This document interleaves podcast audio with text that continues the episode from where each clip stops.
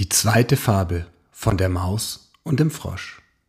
Wie die Übelsinnigen sich selber übel schaffen, davon zeugt dies Fabel.